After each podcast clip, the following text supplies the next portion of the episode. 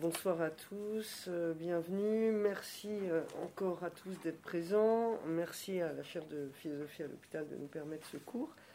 Et euh, alors, juste avant le, cours de, Frédéric Porcher sur, sur on va juste dire quelques mots. On vous avait dit quelques mots la dernière fois de, la pièce au théâtre de la colline Je pars sans moi. On ne l'avait pas encore vue puisqu'elle n'était pas encore représentée. Et maintenant, on l'a vue. Enfin, moi, je l'ai vue et Christiane Voller, euh, qui interviendra sur Foucault, qui est à côté, euh, l'a vue également. Alors, juste, je dis juste deux mots. C'est une pièce qui, tourne autour des, paroles des patients, euh, qui s'appelle Je pars sans moi. avec laquelle on a fait un, partenariat entre ce cours et la pièce. Et euh, alors, Je pars sans moi, c'est un titre qui, est extrait des écrits d'un enfant qui s'appelle Yanis, et euh, c'est extrait du livre de Yanis. Alors dans ce titre, bon, il y a l'idée du départ, euh, départ de chez soi à l'hôpital, mais aussi départ de l'hôpital après, hein, dans le contexte de la pièce chez soi. il y a bien entendu partir sans soi, hein, c'est un peu l'image de la dissociation psychotique. Et donc c'est le dialogue entre voilà deux femmes, une, femme qui est, qui est folle et l'autre qui ne l'est pas. Et euh, l'essentiel du texte a été extrait des, impressions d'une hallucinée. Voilà, donc c'est une sorte de huis clos où ces deux femmes se cherchent, se rapprochent, se séparent. Euh, et c'est une pièce assez euh, élaborée qui a été montée à partir de, aussi des idées de, de, de de Deligny, de, de, de Doury et d'autres nombreux textes. Voilà, donc on vous invite à aller voir cette pièce. Christiane Voller, euh, je ne sais pas si, tu veux dire aussi quelques mots sur la pièce, tes impressions euh, Oui, je ne sais pas exactement euh, à qui je parle. Mais... Ben, en fait, à, ben, aux personnes ici et puis, Donc, à ceux qui sont distanciels. Voilà. Donc, ben oui, juste deux mots pour, pour vous dire en, en fait que cette pièce est totalement renversante, vraiment à tout point de vue, et y compris parce qu'elle euh, elle, elle, inverse les rôles aussi, justement du normal et du pathologique dont Frédéric va nous parler, et parce qu'elle montre en fait la part euh, d'abîme qui est en chacun, puisque ce qui est cette pièce, c'est d'abord un dialogue entre les deux actrices qui elles-mêmes assument pleinement leur propre dimension abyssale du point de vue du rapport à la folie, euh, et donc invite le spectateur, évidemment, euh, lui aussi à, y entrer et à, s'interroger sur cette question de la porosité, finalement, euh, de la folie et de la présence de la folie en chacun. Voilà. Donc, euh, pour vous dire aussi que c'est c'est un, un, une véritable performance, y compris scénique. C'est aussi une performance d'actrice euh, des deux actrices et, d'Isabelle Lafont, qui est aussi la metteur en scène en particulier. Voilà, c'est au théâtre de la Colline, c'est seulement jusqu'au 12 février. Euh, nous n'avons pas été payés pour vous faire la publicité, euh, mais en revanche, on a été nous-mêmes saisis par la, qualité absolument exceptionnelle de ce, de ce spectacle et ce qui nous donne à penser sur ce qui est justement l'objet de cette chaire de philosophie. Voilà. Merci Christiane, merci beaucoup. Alors, je vais reprendre euh, l'ordinateur. Alors, juste, euh, vraiment, je vais laisser la parole tout de suite à Frédéric Porcher qui, va nous parler. Euh, juste deux mots pour rappeler que la le dernier cours était sur Nietzsche hein, de David Simonin. je ne sais pas s'il est encore, il est déjà en ligne. Oui, il est déjà en ligne. Donc voilà, juste pour vous renvoyer éventuellement à, ce, très beau cours sur la psychopathologie des croyances. Euh, et juste dire deux, mots, hein, juste que voilà, Nietzsche a, été une, euh, a marqué une rupture euh, parce qu'il il garde l'opposition santé-maladie, mais il, permute en même temps hein, leur teneur de telle sorte que ce qu'il tient, de ce qu'il tient pour normal et de ce qu'il tient pour pathologique. Donc voilà, ça c'est vraiment nouveau, hein, c'est ce que Nietzsche apporte d'essentiel. Voilà. Donc je, laisse tout de suite la parole à Frédéric, qui est donc euh, agrégé de philosophie, enseignant et qui a fait une thèse sur euh, Canguilhem. Voilà. Alors je précise, c'est pas une thèse sur Canguilhem, mais sur c'est sûr. Sur la réception de Nietzsche, c'est un peu long d'expliquer l'ensemble de, la thèse dans, dans l'école de Francfort ainsi que euh, dans le champ euh, francophone. D'accord, merci. Voilà, bon, je te remercie euh, Eva pour l'invitation et puis je précise que je suis ravi de, participer à ce séminaire, d'une part parce qu'il a lieu à Sainte-Anne, qui est quand même un lieu inaugural et emblématique des questions euh, que nous abordons dans, ce séminaire. Et puis ensuite, parce que je crois qu'il a le mérite, au fond, euh, bah, d'essayer d'articuler l'histoire de la philosophie d'une part et d'une question qui est évidemment celle de notre actualité, puisque la santé mentale irrigue un peu toute, beaucoup des discours contemporains. J'y reviens dans, mon introduction. Euh, et enfin, donc voilà, cette articulation, je dirais, entre histoire de la philosophie d'une part et puis la question du présent d'autre part, me semble être euh, bah, cruciale aujourd'hui, y compris pour une démarche, disons, euh, d'historien de la philosophie, ce que je ne suis pas. Donc, on va. Alors, bon, comme je sais que lire un texte, et je m'en excuse, bon, je vais je vais, je, vais, je vais essayer quand même de le rendre un peu vivant, mais euh, bon. Alors j'ai intitulé mon, intervention L'envers du normal et du pathologique. Je précise que dans l'argumentaire que j'avais présenté pour la chaire, euh, il avait été question d'aborder Canguilhem, Foucault et Deleuze. En réalité, je ne parlerai pas de Gilles Deleuze, ni même de Félix Guattari, je m'en excuse, mais voilà, mon propos tournera autour de, la, de Canguilhem et de Foucault. Alors, euh, voici ce qu'écrivait en 2004 le sociologue Alain Ehrenberg, qui s'est vu confier entre-temps, en 2016, la, présidence du Conseil national de la santé mentale. Voilà ce qu'il écrit. Les murs de, de l'asile sont tombés, mais parallèlement, un ensemble protéiforme de souffrances s'est progressivement mis à sourdre de partout. Elle trouve une réponse dans la santé mentale. En d'autres termes, la santé mentale serait la réponse à un problème de société et ne relève donc pas exclusivement du champ psychiatrique et analytique, qui est pourtant sa terre d'origine. Or, un tel déplacement a ceci de problématique, toujours aux yeux du sociologue, que son usage est aussi transversal que son objet est mal identifié. D'abord cantonné à la psychiatrie en vue de sa réforme interne et notamment de la sortie du cadre asilaire, la santé mentale est devenue de proche en proche, pour reprendre l'avis du Haut Conseil de la santé publique, je cite, un élément sans lequel on ne peut être en bonne santé. Dans ce contexte, on voit donc que la santé mentale n'est plus seulement du ressort de la maladie mentale ou de la psychiatrie, mais devient un signifiant maître de la santé publique, prise comme un tout.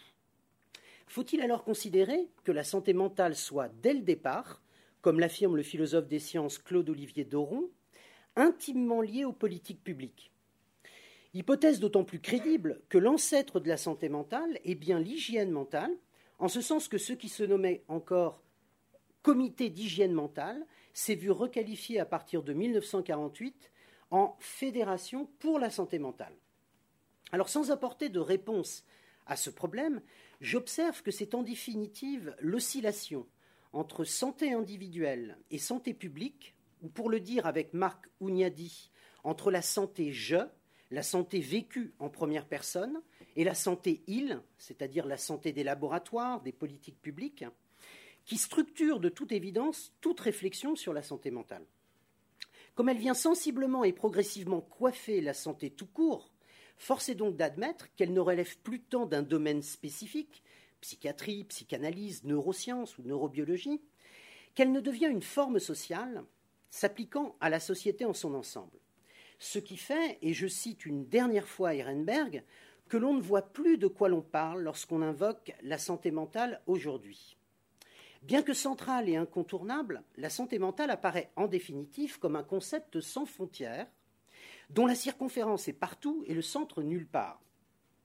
Notons toutefois que cette indétermination peut aussi faire sa force, dans la mesure où elle favorise, du fait de sa normativité faible, la soft law, accompagnant des formes diffuses et incitatives de politique proactive, invitant les acteurs sociaux en leur ensemble, médecins, assistants sociaux, psychiatres, professeurs, encadrants tout genre, à coopérer tous azimuts en vue de préserver et remédier à la santé mentale. Partant de cet état des lieux, la question se pose de savoir ce que peut apporter un regard de philosophe, puisque c'est le titre proposé par Eva Liévin.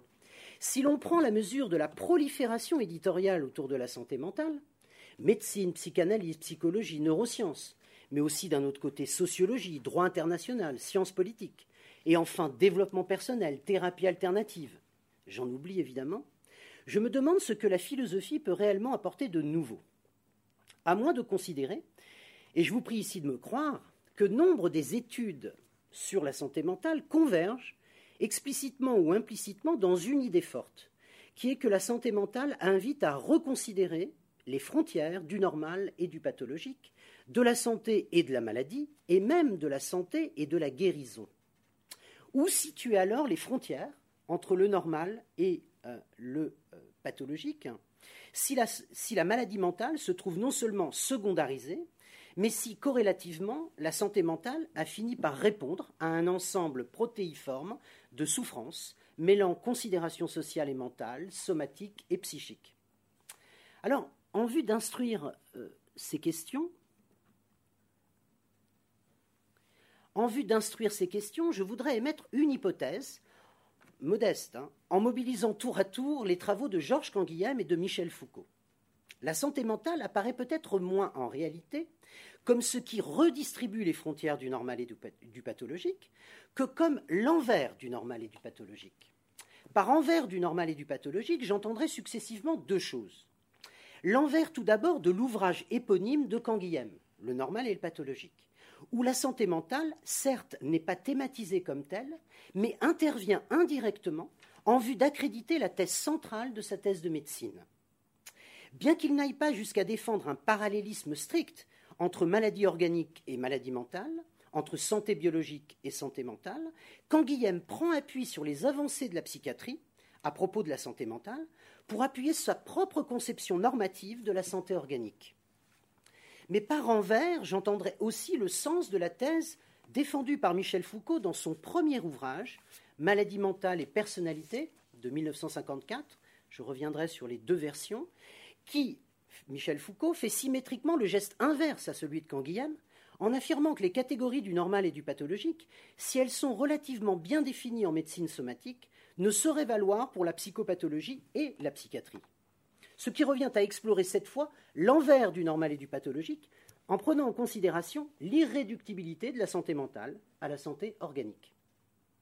Mais ce qui est remarquable, et c'est sur quoi je terminerai, c'est que quand Guillaume et Foucault, bien qu'ils adoptent chacun une position inverse à propos du normal et du pathologique, la première pouvant se rattacher à une philosophie biologique, et la seconde à une philosophie sociale et historique, se rejoignent néanmoins dans l'idée qu'on ne peut séparer la santé mentale d'un projet normatif. Et c'est certainement pour ne pas expliciter plus avant la portée d'un tel projet normatif que les politiques de santé publique aujourd'hui tendent à valoriser indûment la santé mentale pour elle-même, sans se préoccuper de mettre au jour les conflits normatifs que pourtant elle suscite. Voilà pour cette euh, introduction. Alors, mon propos s'organise en trois, moments. Je m'intéresse à Canguilhem dans les deux premiers et euh, je j'aborderai un peu plus brièvement euh, euh, ce que je voulais dire à propos de Michel Foucault. Alors, euh, par rapport à, cet envers du normal et du pathologique chez Canguilhem lui-même, au terme de ces nouvelles, au terme de ces nouvelles réflexions, 1963-1966, qui ont été ajoutées à sa thèse de médecine de 1943, Canguilhem esquisse la fiction d'une pathologie paradoxale dont serait passible l'homme normal, sa maladie naissant paradoxalement de la privation de maladie. Alors je cite l'extrait, vous l'avez normalement euh, à l'écran. Quand Guillaume écrit Nous voudrions terminer ces nouvelles réflexions sur le normal et le pathologique en esquissant une pathologie, une pathologie paradoxale de l'homme normal, en montrant que la conscience de normalité biologique inclut la relation à la maladie, le recours à la maladie comme à la seule pierre de touche que cette conscience reconnaisse et donc exige. Par maladie de l'homme normal, il faut entendre le trouble qui naît à la longue de la permanence de l'état normal, de l'uniformité incorruptible du normal, la maladie qui naît de la privation de maladie, d'une existence quasi incompatible avec la maladie. ainsi naît chez l'homme normal une inquiétude d'être resté normal, un besoin de la maladie comme épreuve de la santé, c'est-à-dire comme sa preuve, une recherche inconsciente de la maladie, une provocation à la maladie. La maladie de l'homme normal, c'est l'apparition d'une faille dans sa confiance biologique en lui-même. Notre esquisse de pathologie est évidemment une fiction. L'homme dit sain n'est donc pas sain. Sa santé est un équilibre qu'il rachète sur des ruptures incoactives. La menace de la maladie est un des constituants de la santé. Alors cette fiction de la maladie de l'homme normal a ceci d'intéressant pour mon propos que la santé mentale aujourd'hui tend bel et bien à se substituer, je l'ai dit, à la maladie mentale, comme si la santé était finalement et à elle seule la pierre de touche de l'homme sain. On pourrait, il est vrai, en fournir une première explication en invoquant la santé publique, dont une des meilleures définitions est proposée par le biologiste Winslow en 1920 comme, je le cite, science et art de prévenir les maladies, de prolonger la vie et de promouvoir la santé et l'efficacité physique, notamment par l'assainissement de l'environnement, le contrôle des individus, l'éducation, les services médicaux, les dispositifs sociaux. Ce qui fait d'ailleurs dire à Canguilhem que santé publique reste une appellation contestable et que salubrité lui correspondrait certainement mieux. D'abord parce que l'hygiéniste n'a pas affaire à l'individu, mais à une population, et ensuite parce que ce qui est public ou publié, c'est la maladie, alors que la santé, pour sa part, n'est pas seulement la vie dans le silence des organes, selon la formule de Le Riche, mais aussi, écrit Canguilhem, la vie dans la discrétion des rapports sociaux. Notons en outre que d'après Canguilhem, ce sont les progrès de l'hygiène publique et de la médecine préventive, au plan de la guérison et du prolongement de la vie, qui ont eu pour effet indirect, je le cite, de placer le médecin aujourd'hui face à des malades en proie à une nouvelle anxiété de guérison possible ou impossible. Il pense notamment au cancer, si bien que, je le cite encore, l'histoire de la médecine a aussi pour effet d'ouvrir l'histoire des hommes à de nouvelles maladies. Cela dit, le paradoxe de la maladie de l'homme normal s'avère en réalité beaucoup plus riche d'enseignements, car il nous situe au cœur de la démarche de Canguilhem dans sa thèse de médecine, dont je rappelle qu'elle n'a pour ambition ni de se substituer à la médecine, encore moins de la juger, ni non plus de mieux connaître les maladies mentales, ni même de proposer une histoire de la médecine, mais plus modestement de contribuer, écrit-il, au renouvellement de certains concepts méthodologiques en rectifiant leur compréhension au contact de l'information médicale. Alors ce projet de rectification conceptuelle porte essentiellement sur les concepts de normes, de normal et de pathologique en médecine somatique et comporte, j'y reviendrai, un précédent chez les psychiatres qui, d'après Canguilhem, ont su, au contraire des médecins praticiens, réviser leur propre concept de la norme, de la santé et de la maladie. Mais avant d'analyser ce point, je propose de revenir sur cette tentative de révision conceptuelle qui, si on la rapporte à la maladie paradoxale de l'homme normal, appelle plusieurs remarques. Tout d'abord, le fait que parler de l'homme normal laisse dans l'indécision une ambiguïté conceptuelle, tenant à la notion de normal, qui peut tantôt référer à un fait, susceptible de description et même de calcul statistique, il faut penser à l'homme moyen, par exemple, de Quetelet au XIXe siècle, tantôt à un idéal, c'est-à-dire à une valeur, orientant la réflexion du côté, non pas de ce qui est, mais de ce qui doit être. En conséquence, le normal ne se réduit nullement à un fait ou à une existence, mais réfère tout aussi bien à une valeur ou à une exigence. Et de ce point de vue, le fait d'être un homme normal, la normalité, ne présume en aucun cas de la normativité d'un tel homme, c'est-à-dire de sa valeur. Dès lors que le fait se distingue de la valeur, la, normalité de la normativité, il devient patent que les sciences de l'homme normal, physiologie, sociologie, psychologie, ont tendance à valoriser indûment la normalité, sans prendre suffisamment en considération la normativité. Pour cette raison, et c'est ma deuxième remarque, on ne saurait assimiler trop rapidement la distinction conceptuelle entre le normal et le pathologique à celle qui, d'une certaine façon, l'excède, soit la différence entre santé et maladie. Alors ce point est capital parce que le normal et le pathologique apparaissent bien comme les catégories sans lesquelles la science physiologique, comme la pratique médicale, demeure inintelligible. Mais il n'en va pas exactement de même pour les concepts de santé et de maladie, qui ne relèvent pas, pour Canguilhem, à proprement dit du champ scientifique ou théorique, mais désignent des concepts vulgaires, en un sens non péjoratif, c'est-à-dire des notions populaires, j'y reviendrai, dont l'accès n'est pas réservé aux seuls spécialistes de la santé, mais dépend de tout individu en tant qu'il fait l'épreuve sur lui-même d'une santé et conséquemment d'une maladie. Alors précisons ce point. Deuxième texte, un petit peu long, mais qui pose les choses. Le normal n'est pas ce qui doit être opposé au pathologique, puisque le pathologique est à sa façon et dans, certaines conditions normales. C'est la santé qui doit être opposée à la maladie, car la santé, c'est plus que le normal, simplement. La santé, c'est la normativité. Derrière toute normalité apparente, on doit rechercher si elle est capable de tolérer les infractions à la norme, de surmonter des contradictions, de liquider des conflits. Toute normalité ouverte sur sa correction éventuelle possible et normativité authentique est santé. Toute normalité fermée sur le souci de son maintien, hostile à toute variation des thèmes qui s'expriment, incapable d'adaptation à des situations nouvelles, est une normalité déshabitée par l'intention normative. Il importe toujours de se demander, en présence de toute situation apparemment normale, si les normes qu'elle traduit sont des normes à valeur propulsive, des normes créatrices, des normes à valeur répulsive, des normes conservatrices. Alors cet extrait de cours datant de 1942-1943, bien qu'il précède la publication de la thèse de médecine, contient in nucleo l'armature conceptuelle de l'essai. La première difficulté, on le voit, est que le normal n'est pas opposé au pathologique, à la différence de la maladie et de la santé, qui, quant à elles, doivent s'opposer. Ce point est d'autant plus important que quand Guillaume affirmera dans son essai que le rapport entre le normal et le pathologique n'est pas réductible à un rapport logique de contradiction, mais doit être conçu comme un rapport de polarisation ou encore d'altération, pour cette raison que le normal et le pathologique sont tous deux normatifs à des degrés divers. D'où l'idée que le pathologique n'est pas privation d'un état dit normal, mais une autre façon d'être normal.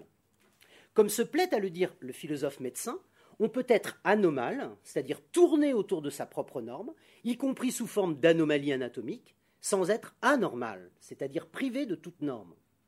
Mieux, l'écart entre les deux concepts provient, comme on le voit dans l'extrait, de l'attitude que l'on adopte finalement devant la normalité celle-ci pouvant aussi bien se concevoir comme fermée ou ouverte.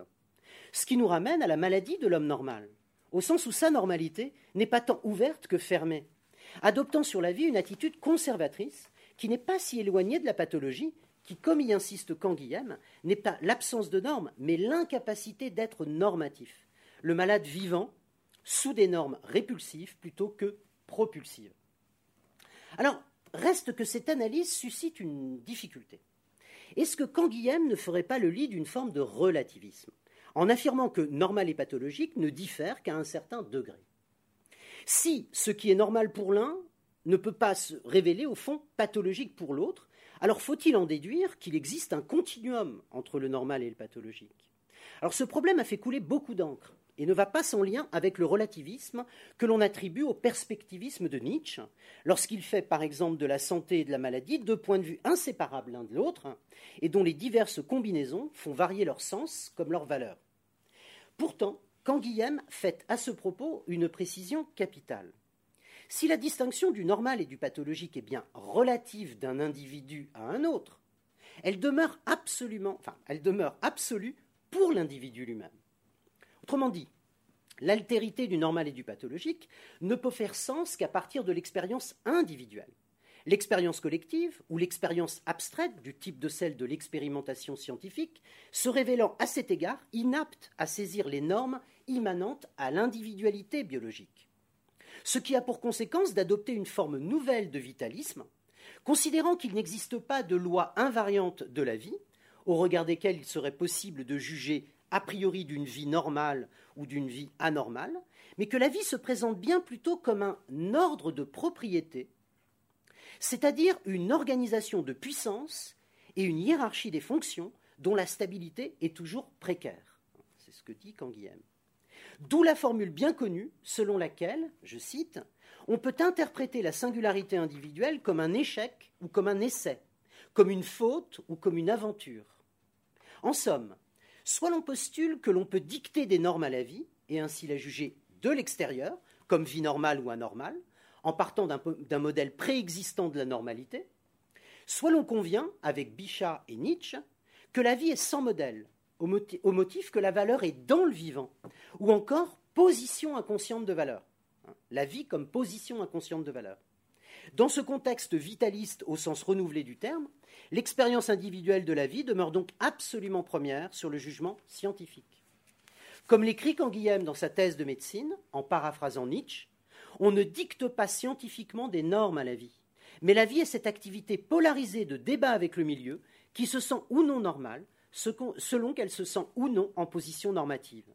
Le médecin a pris le parti de la vie, la science le sert dans l'accomplissement des devoirs qui naissent de ce choix, l'appel au médecin vient du malade. À ce stade, on voit donc que Canguilhem échappe au, relativisme, pour cette bonne raison qu'il réfère la distinction du normal et du pathologique au sujet vivant, et donc aux formes de vie dont il est le seul dépositaire. Mais, et ce point est d'importance, Canguilhem n'en appelle pas pour autant à la vie en général, ou la vie indifférenciée, ni même à l'élan vital dans le style de Bergson, puisque ce qu'il valorise dans la vie, dans la vie à travers nous, ne peut que s'éprouver dans sa polarité avec le milieu environnant. Ce n'est donc pas la vie créatrice au sens métaphysique que Canguilhem défend, mais la vie contrariée ou encore la vie menacée, ce qui nécessite un type d'approche où c'est le débat d'un vivant singulier avec son milieu de vie qui fait que chaque individu produit le type de normativité dont il est capable, propulsive ou répulsive, ouverte ou fermée, selon qu'il est ou non en situation d'instaurer de nouvelles normes de vie. Du reste, cela nous reconduit tout droit à l'opposition entre la santé et la maladie, qui, on l'a vu, n'est pas exactement superposable à celle du normal et du pathologique. Car la santé échappe à la science en ceci qu'elle se doit d'être conçue comme étant plus que normale.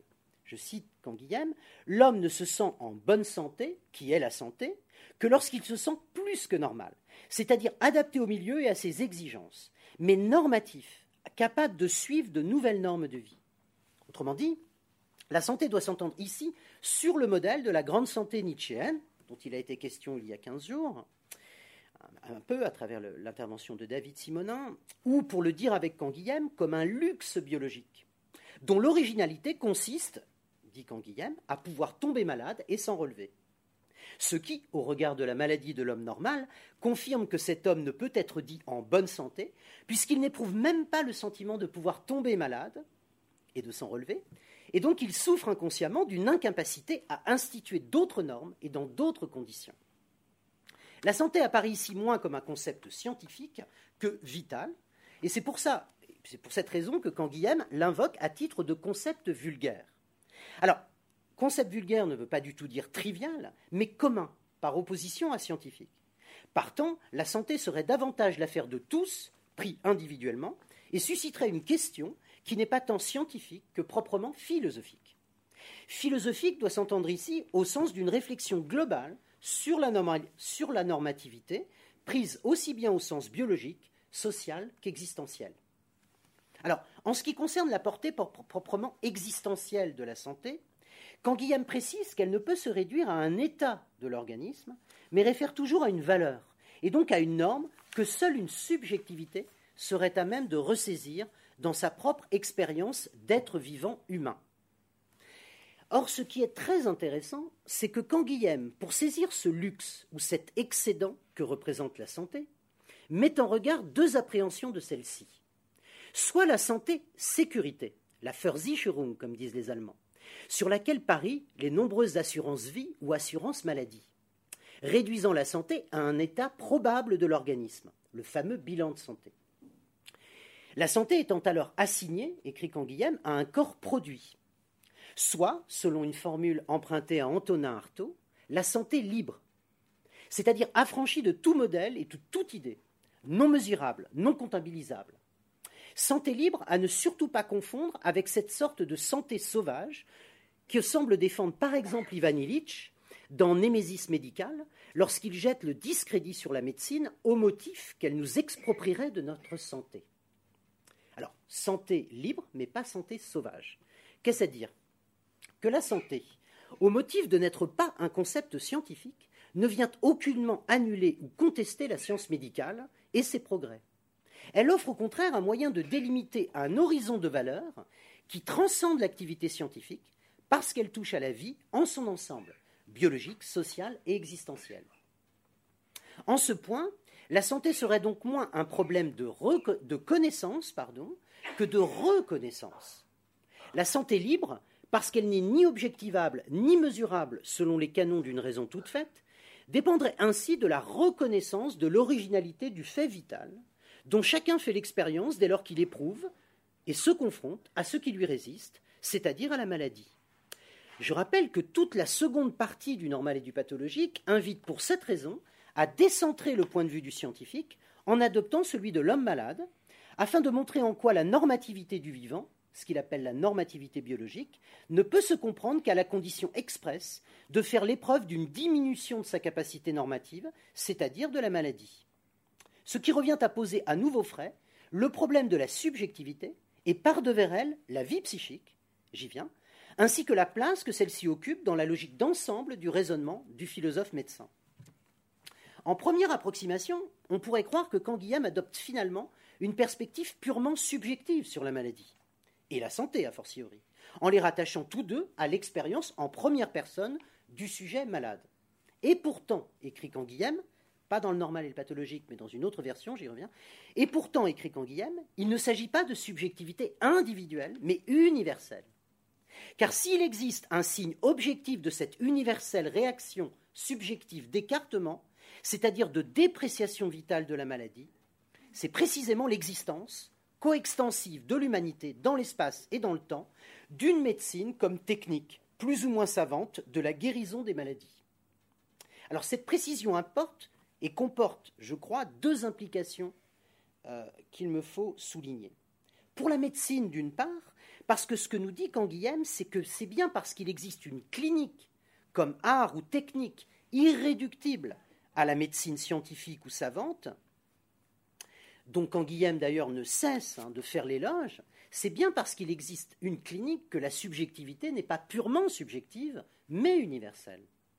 Et d'autre part, comme l'a très bien montré Guillaume Leblanc, le problème que soulève ici la subjectivité repose en réalité sur une grande inversion, mettant en jeu non seulement le champ médical, mais la philosophie et l'anthropologie.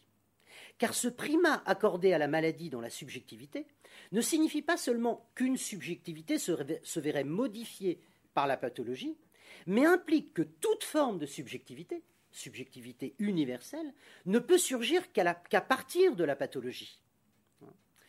Et donc de l'expérience de la précarité des formes de vie humaine. Autrement dit, la production d'une subjectivité provient même de l'épreuve de la maladie ou de la contrariété du vivant humain, soit l'expérience de sa précarité ou encore de sa limitation. Le négatif ou la négativité serait donc ce qui atteste du passage possible de l'individualité biologique à la subjectivité humaine. Ce qui nous renvoie une nouvelle fois à la fiction évoquée précédemment. Si l'homme normal est apparemment en bonne santé, il reste néanmoins passible d'une maladie, même fictive, parce que c'est justement que lui est refusé ce qui peut seul attester de sa propre condition de sujet, c'est-à-dire la possibilité de la maladie. Ne pouvant devenir sujet de ses propres normes, l'homme normal souffre, en ce sens et inconsciemment, du fait qu'il n'éprouve en rien ce qui peut attester, je l'ai dit, de sa propre subjectivité.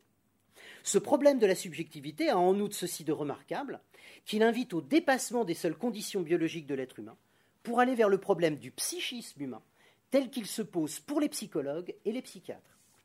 Et donc c'est cet élément, d'autant plus important qu'il appelle corrélativement à reconsidérer la santé comme santé psychique ou santé mentale. C'est de ce côté-là donc que je voudrais me tourner maintenant. Deuxième partie, donc est un petit peu plus courte que la première, et puis la troisième est encore plus courte que la deuxième. Bref, on est sur un principe de rétrécissement progressif du propos. Alors, on sait que le normal et le pathologique comportent au moins deux versions. La première est bien entendu euh, ce qui s'est d'abord appelé l'essai sur quelques problèmes concernant le normal et le pathologique. Mais une autre version, beaucoup plus condensée, se présente sous la forme d'un article dont le titre, Le normal et le pathologique, hein, sera choisi pour la seconde publication de la thèse. Et c'est un article qui a paru initialement en 1951 dans le tome 1 de la Somme de médecine contemporaine. Si je crois utile de préciser, c'est qu'on y trouve chaque fois, et dans les deux versions, une même référence à la psychopathologie, bien que Canguilhem écrive pourtant, dès l'introduction de sa thèse, qu'il va limiter son propos à la médecine somatique. En se reportant maintenant aux deux versions, on observe toutefois que le croisement entre médecine somatique et médecine psychique suit un ordre inverse. Tandis que dans l'essai, le croisement intervient en exergue de la deuxième partie, comme s'il s'agissait de partir de considérations sur la santé et la maladie mentale pour aller vers la santé et la maladie somatique. Dans la deuxième version, on va cette fois du somatique au psychique, la psychopathologie occupant la toute fin de l'article. Alors cette permutation de la place de la psychopathologie dans le raisonnement de Canguilhem me semble instructive, en ce qu'elle atteste que les considérations de Canguilhem offrent aussi bien un éclairage sur la santé mentale qu'elles peuvent elles-mêmes s'éclairer à la lumière de la santé mentale. Alors sans entrer dans le détail de ces analyses, je me concentrerai sur quelques éléments saillants touchant directement au problème soulevé plus haut de la subjectivité malade et de ses rapports à la santé. Tout se passe au premier abord comme si la, révision conceptuelle qu'entend effectuer Canguilhem dans le champ de la médecine organique ou somatique avait un précédent dans la psychiatrie. Ce qui veut dire que là où l'altérité du normal et du pathologique reste encore ignorée par la plupart des médecins praticiens, ce sont les psychiatres et les psychopathologistes qui en sont, quant à eux, tout à fait conscients. Sur ce point, la psychiatrie devancerait donc la médecine somatique du fait qu'elle a su reconnaître la spécificité du pathologique. Et quand Guillaume de citer les psychopathologistes comme Blondel, Lagache, Minkowski, ou dans la seconde version, Minkowski, Lagache et Lacan. Blondel disparaît au profit de Lacan. Qui, en dépit de tout ce qui les oppose au plan théorique, auraient mieux réfléchi que les médecins au problème du normal, en reconnaissant le malade mental comme un autre homme. Ce qui veut dire que, selon eux, la maladie mentale ne peut se comprendre qu'à partir, ne peut se comprendre à partir du psychisme normal, et qu'il n'est donc pas non plus possible de considérer la pathologie mentale comme anormale, au sens où elle serait privée de normes, mais autrement normale, c'est-à-dire en possession d'autres normes.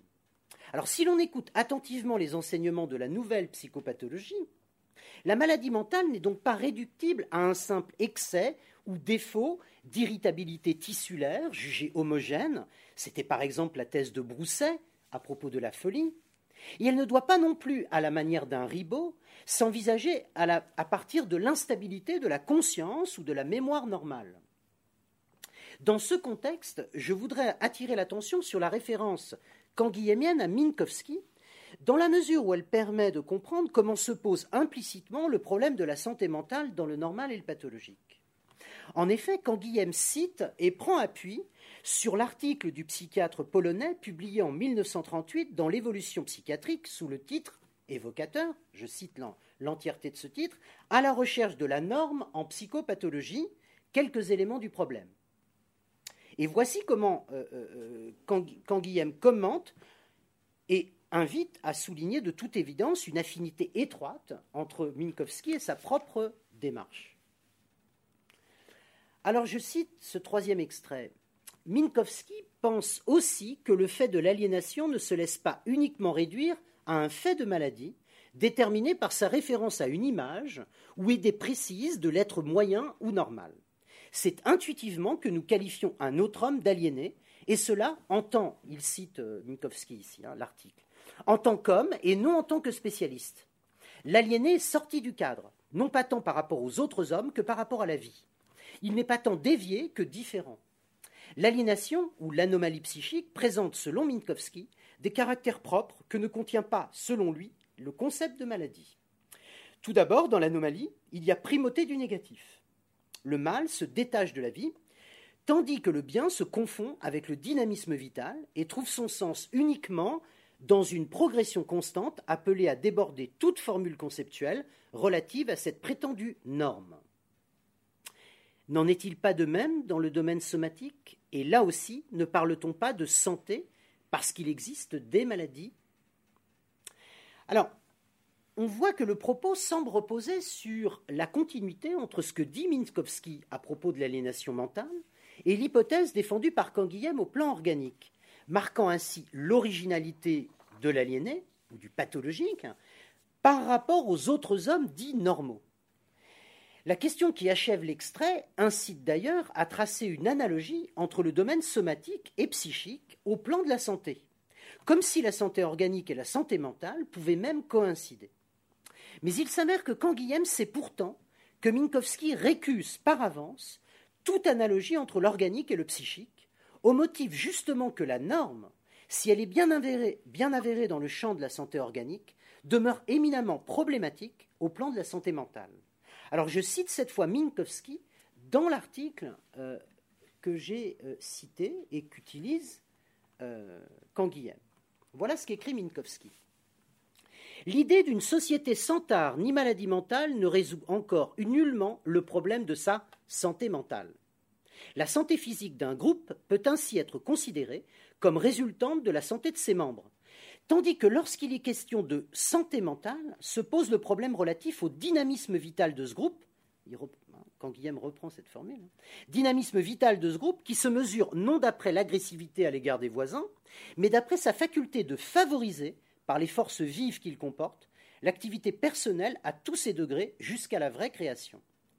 Des règles générales, un modèle commun, s'ils sont pris d'une façon absolue, vont ici à l'encontre de ce vers quoi tend la vie elle-même, et avec elle l'être humain qui reste solidaire d'elle. L'idée d'équilibre et de force résultant automatiquement de cet équilibre n'est point de mise ici. Fin de citation. Aussi voit-on dans cet extrait, je crois, que Minkowski récuse la continuité supposée entre santé physique et santé mentale. La santé mentale ne pouvant être interrogée qu'au plan individuel et non pas collectif. Ce qui rejoint d'une certaine façon Canguilhem, lorsqu'il soutient, on l'a dit, que l'altérité du normal et du pathologique ne peut faire sens que pour l'expérience individuelle du sujet malade.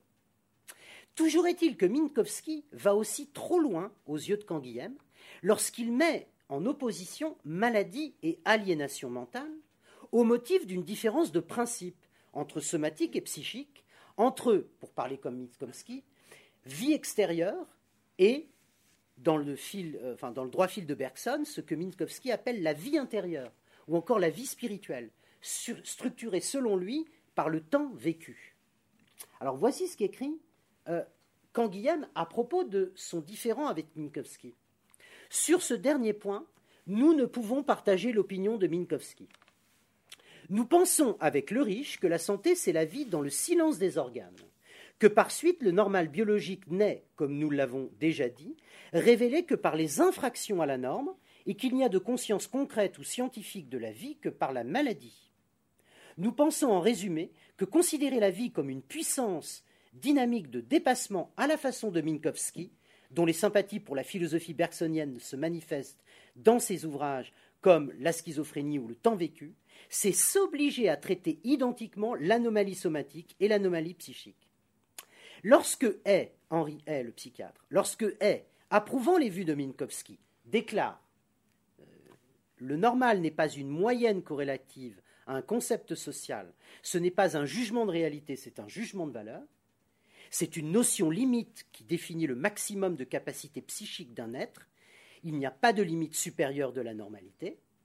Il suffit, fin de citation, il suffit selon nous, écrit Canguilhem, de remplacer psychique par physique pour obtenir une définition assez correcte de ce concept de normal que la physiologie et la médecine des maladies organiques utilisent chaque jour sans suffisamment se soucier d'en préciser le sens. Alors j'observe ici que Canguilhem récuse la distinction proposée par Minkowski entre aliénation mentale et maladie, au motif que c'est dans l'épreuve de la maladie que peut se faire jour l'expérience même de la normativité biologique. On l'a dit, la subjectivité humaine, au sens large, ne peut surgir qu'en partant de la négativité inhérente à l'expérience de la maladie. D'où la proposition canguilhémienne, qui ne manque pas de surprendre, invitant à transposer même si c'est un déplacement de langage et non de principe. La formule du psychiatre Henri est De même, hein, dans la version de 1951, il cite une nouvelle fois Hay, dans l'article donc, pour avoir su montrer, je cite, c'est une citation d'abord de Henri Hay, reprise par Canguilhem dans une note, la santé mentale contient la maladie aux deux sens du mot. Ce qui se laisse interpréter de la façon suivante, je crois. La santé mentale ne peut faire l'économie de la maladie, bien qu'elle se doive aussi bien de lui résister. Mieux peut-être que Minkowski est, suggère ainsi à Canguilhem une transversalité possible entre santé mentale et santé organique, entre maladie mentale et maladie organique, ou somatique plutôt. Rappelons à cet égard que le psychiatre de Bonneval, défendait à l'occasion de la fameuse controverse avec Lacan en 1946 le primat d'une genèse organique des troubles mentaux, en sorte que la folie se devait d'être comprise, selon lui, comme une déficience, ou encore, selon la formule consacrée de Hay, comme pathologie de la liberté. À son encontre, Lacan, lecteur de Freud, affirmait pour sa part que la folie non seulement résulte d'une genèse psychique, mais que la pathologie par voie de conséquence n'est pas tant déficitaire que capable de nous apprendre positivement quelque chose de l'être de l'homme. Tout homme jugé normal porte ainsi en lui la folie comme limite de sa propre liberté. Presque dans Foucault. En somme, ce que Canguilhem s'efforce ici d'établir, en transposant dans le champ somatique les formules de Hay, c'est qu'il y aurait au fond une homologie de structure entre la sphère biologique et la sphère psychique, entre la santé organique et la santé mentale.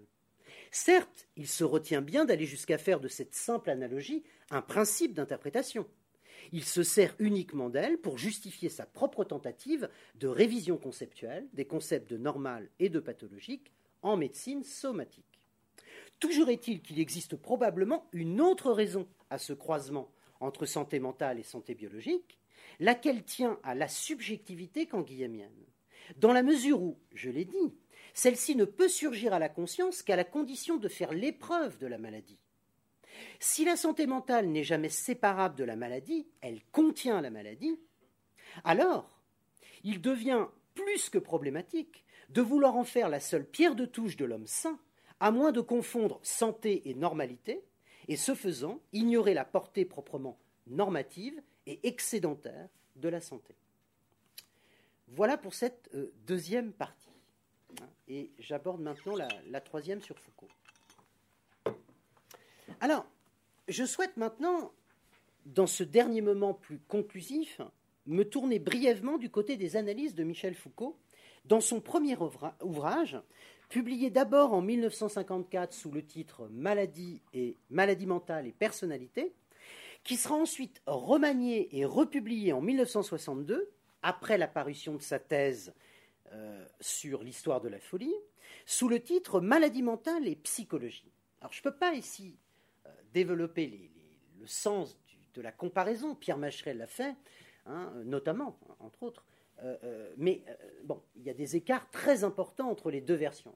C'est très intéressant que de comparer les deux versions, car vous vous rendrez compte qu'en fait, dans la version de 54, Foucault part d'un point de vue marxiste sur l'aliénation mentale, c'est-à-dire que selon lui, ce sont les conditions socio-historiques d'existence qui finalement produisent l'aliénation mentale, alors que dans l'ouvrage de 62, sur lequel je vais plutôt m'arrêter, hein, il, ne voit plus ici un conditionnement socio-historique à la façon euh, de Marx, euh, disons de l'aliénation mentale, mais il en fait réellement, euh, il fait réellement de la folie un, comment vous dire, un, thème culturel, on pourrait dire, hein, qui traverse l'Occident hein, et, à travers lequel, au fond, elle nous apprend sensiblement l'historicité même des catégories pour penser la, santé mentale, pardon, la, maladie mentale. Mais bon, bref, j'ai fait ce que j'ai parlé, par, prétérition, pardon, puisque j'ai dit quand même ce que je voulais pas dire. Mais bon, alors pendant la rédaction de ce livre, Foucault au moment de la rédaction de ce livre, c'est-à-dire en 54, Foucault n'a certainement pas encore pris connaissance de l'ensemble des travaux de Canguilhem. Hein. Il le précise d'ailleurs euh, dans certains entretiens. Et en gros, Canguilhem a dirigé sa thèse hein, sur l'histoire de la folie, et euh, il semble qu'il ait lu vraiment Canguilhem au moment euh, de, la préparation de sa thèse. Et c'est surtout dans Naissance de la clinique qu'on voit apparaître très très nettement non seulement sa lecture de Canguilhem, mais aussi l'inversion à laquelle on assiste hein, dans, Naissance de la clinique, hein, puisque euh, Foucault, de manière très provocatrice, parlera au fond d'un renversement du vitalisme en mortalisme. et il pense évidemment au statut de la clinique tant loué par Canguilhem. donc. Mais ce que je voulais dire euh, à ce sujet, c'est qu'on peut néanmoins établir comme je l'ai moi-même soutenu dans ma thèse de doctorat, hein, après Arnold Davidson, Pierre Macheret et d'autres, que c'est la discussion, que la discussion des hypothèses de Canguilhem irrigue en réalité tous les travaux de Foucault. Hein.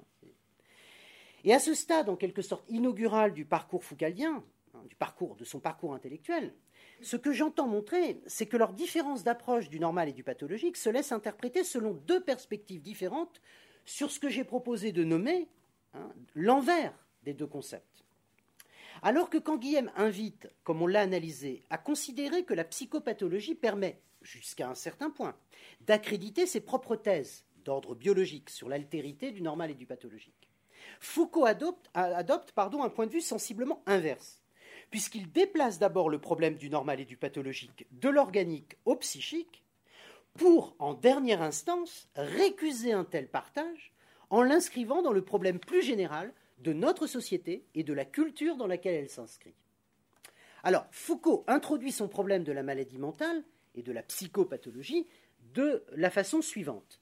Alors, je cite la version 262, elle est un peu longue, je m'en excuse, mais tout est dans cette euh, euh, formule quasiment, enfin, dans, ce, ce passage inaugural. Deux questions se posent. Sous quelles conditions peut-on parler de maladie dans le domaine psychologique? Quel rapport peut-on définir entre les faits de la pathologie mentale et ceux de la pathologie organique? Toutes les psychopathologies se sont ordonnées à ces deux problèmes. Il y a les psychologies de l'hétérogénéité, qui se refusent, comme l'a fait Blondel, à lire en termes de psychologie normale les structures de la conscience morbide.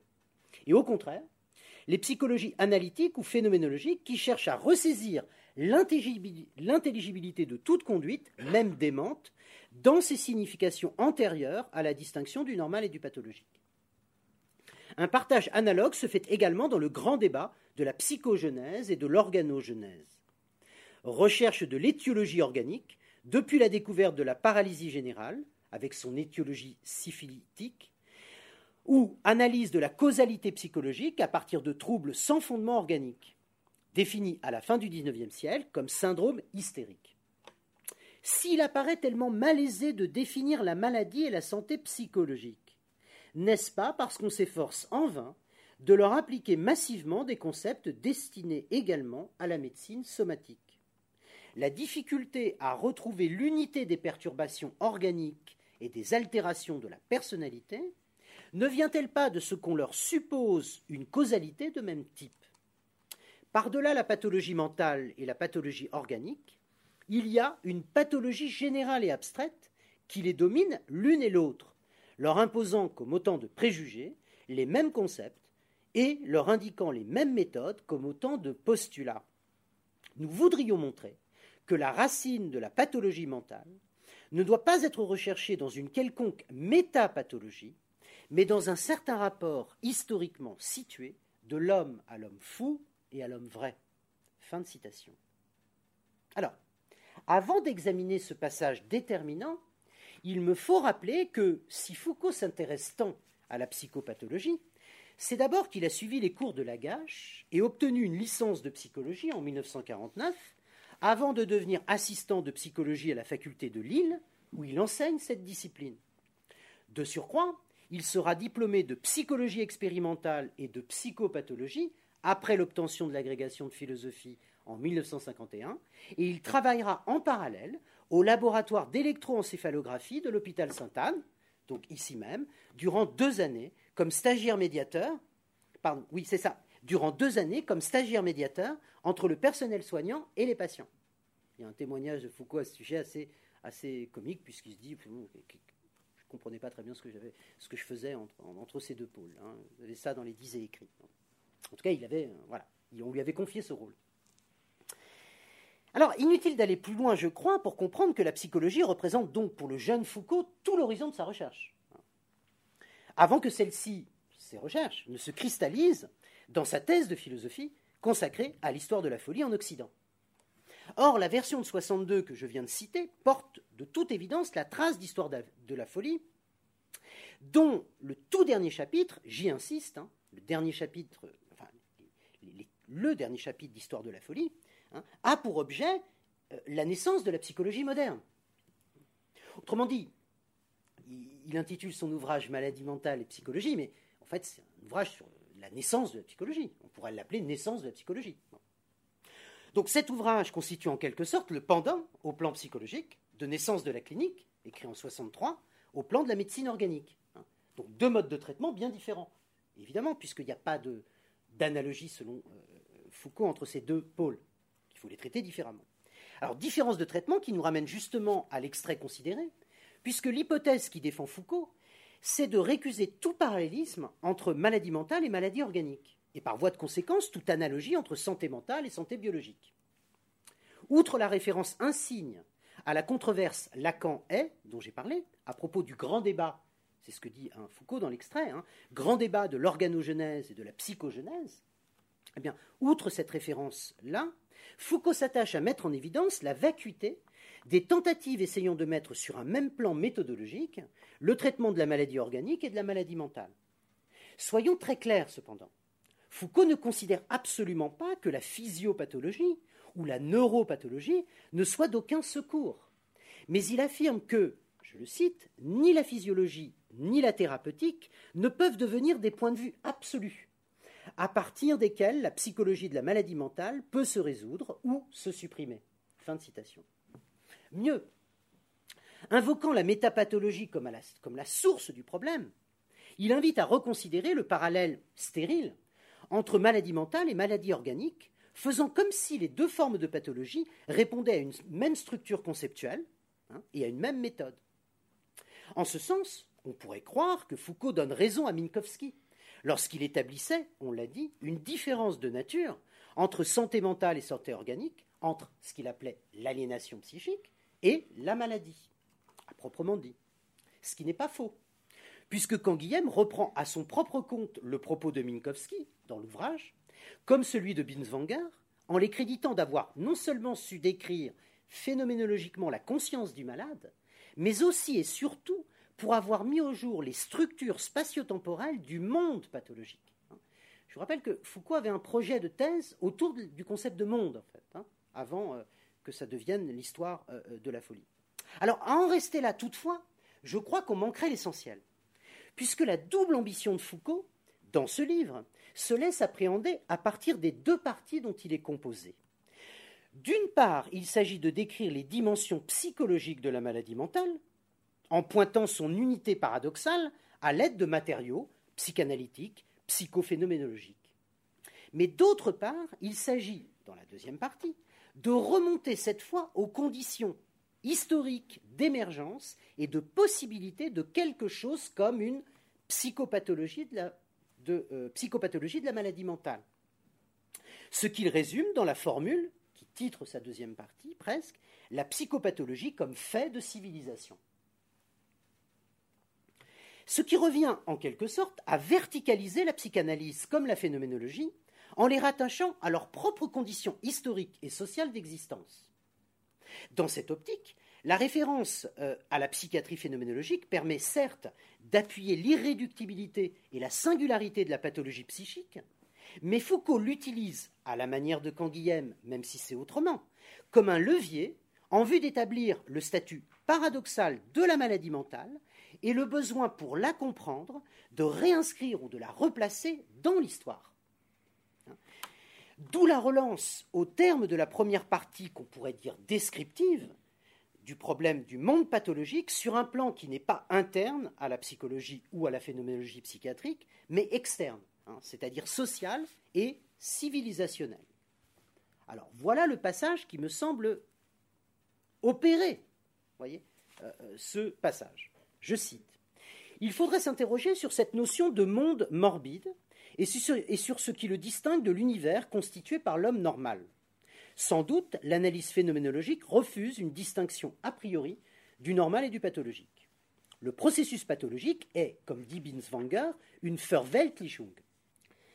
dans cette unité contradictoire d'un monde privé et d'un abandon à l'inauthenticité du monde est le nœud de la maladie.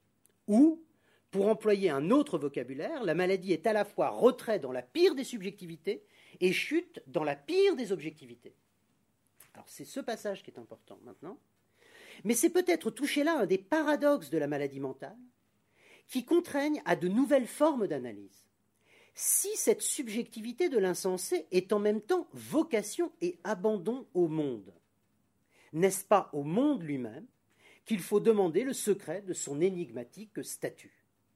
N'y a-t-il pas dans la maladie tout un noyau de signification qui relève du domaine où elle est apparue Et tout d'abord, ce simple fait qu'elle y est cernée comme maladie.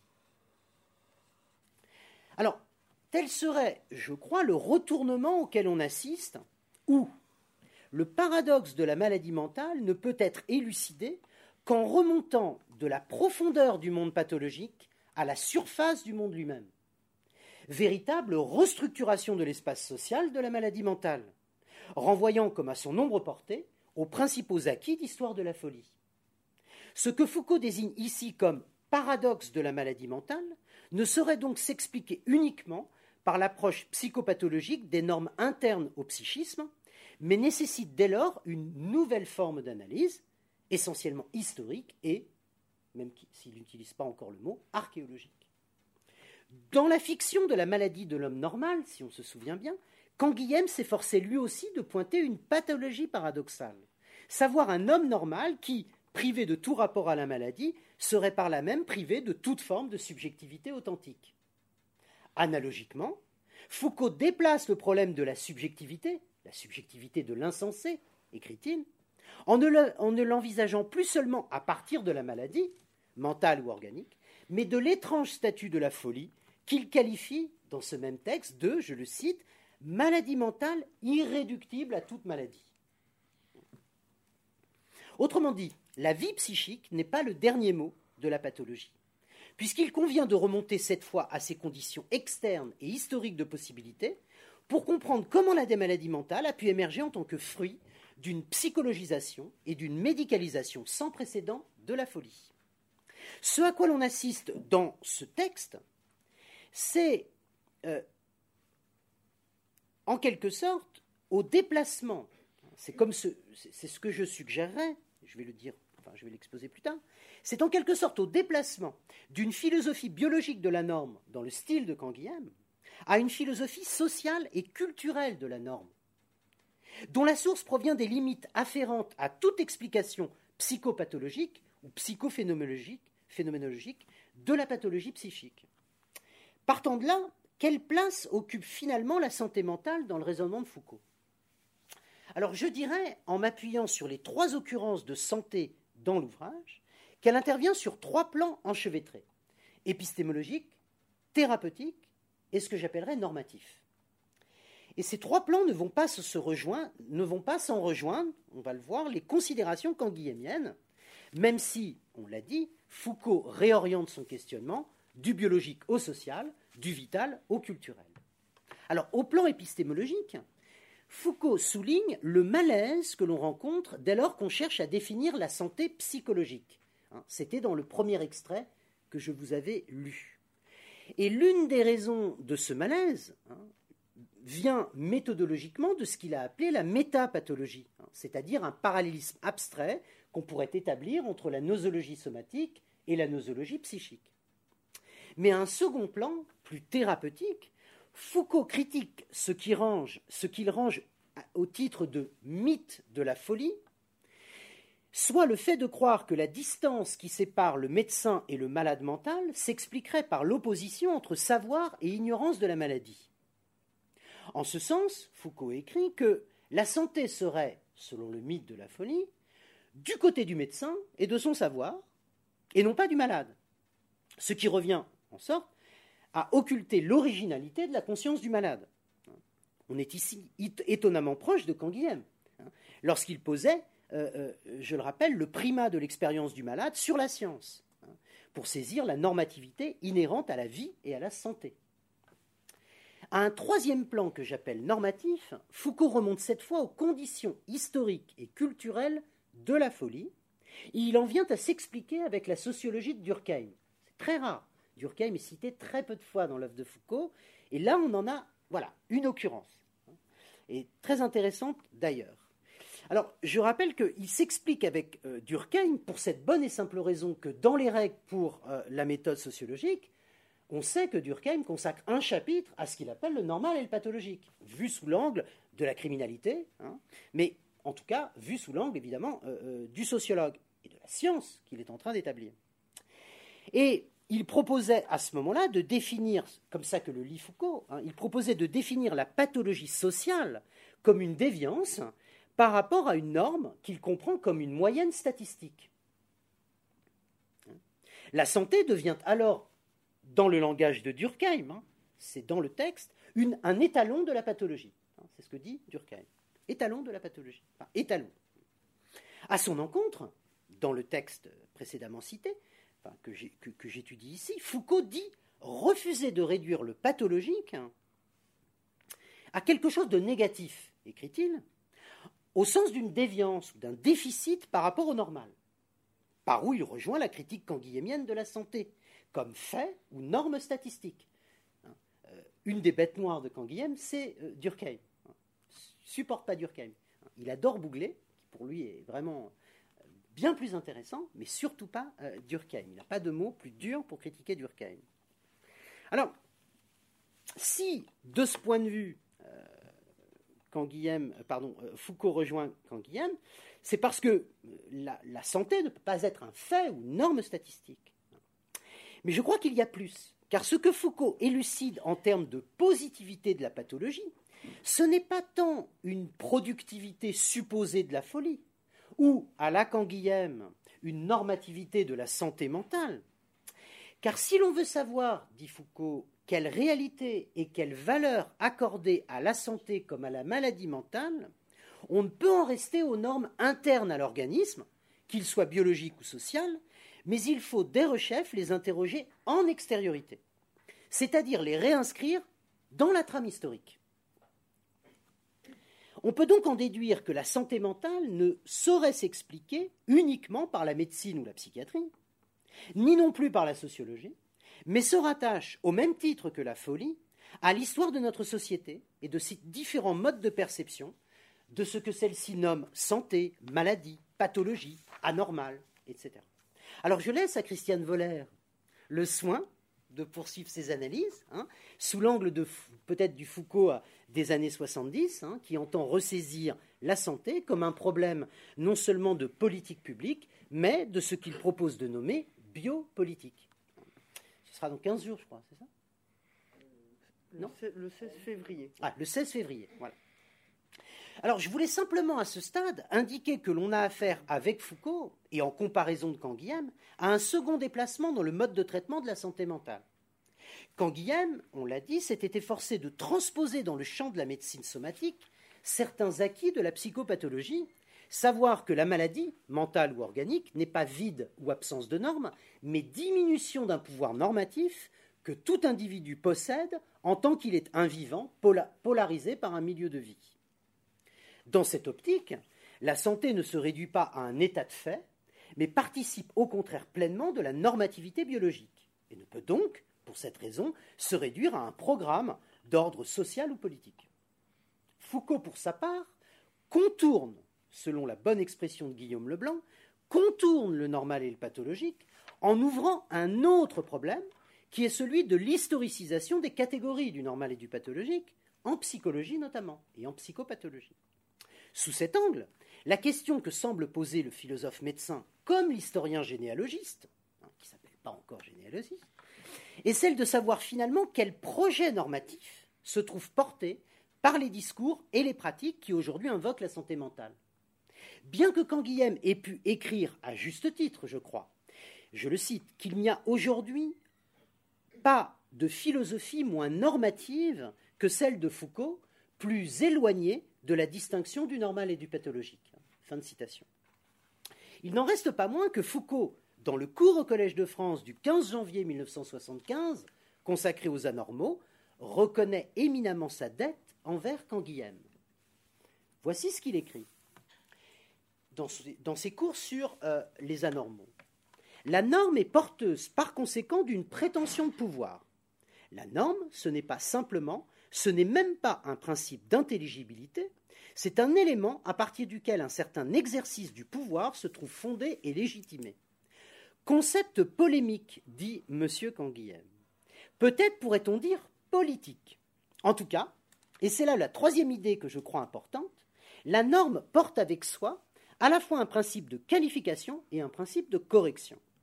La norme n'a pas pour fonction d'exclure, de rejeter, elle est au contraire toujours liée à une technique positive d'intervention et de transformation, à une sorte de projet normatif. Alors, par-delà les grands cadres de réflexion dans lesquels s'inscrit la santé mentale, santé publique et santé privée, pathologie organique et pathologie psychique, maladie mentale et folie, normale et pathologique, je crois qu'il conviendrait, si l'on suit Canguilhem et Foucault, d'interroger les transformations normatives que charrie la santé mentale, c'est-à-dire non seulement ce qu'elle semble exclure, la maladie, mais aussi ce qu'elle tend à produire de nouveau. Par exemple, le fait qu'aujourd'hui, la santé mentale, si je lis un certain nombre d'études spécialisées, tend de toute évidence à déspécifier la psychiatrie, voire à la désinstitutionnaliser. Autrement dit, pour conclure, de la psychologisation de la folie à la dépsychiatrisation de la santé mentale, un nouveau chapitre d'histoire de la folie mériterait donc d'être écrit. Il y va sans doute, pour reprendre le mot du discours d'investiture d'Alain Ehrenberg au Comité national de santé mentale, de l'intérêt général. Voilà, je vous remercie.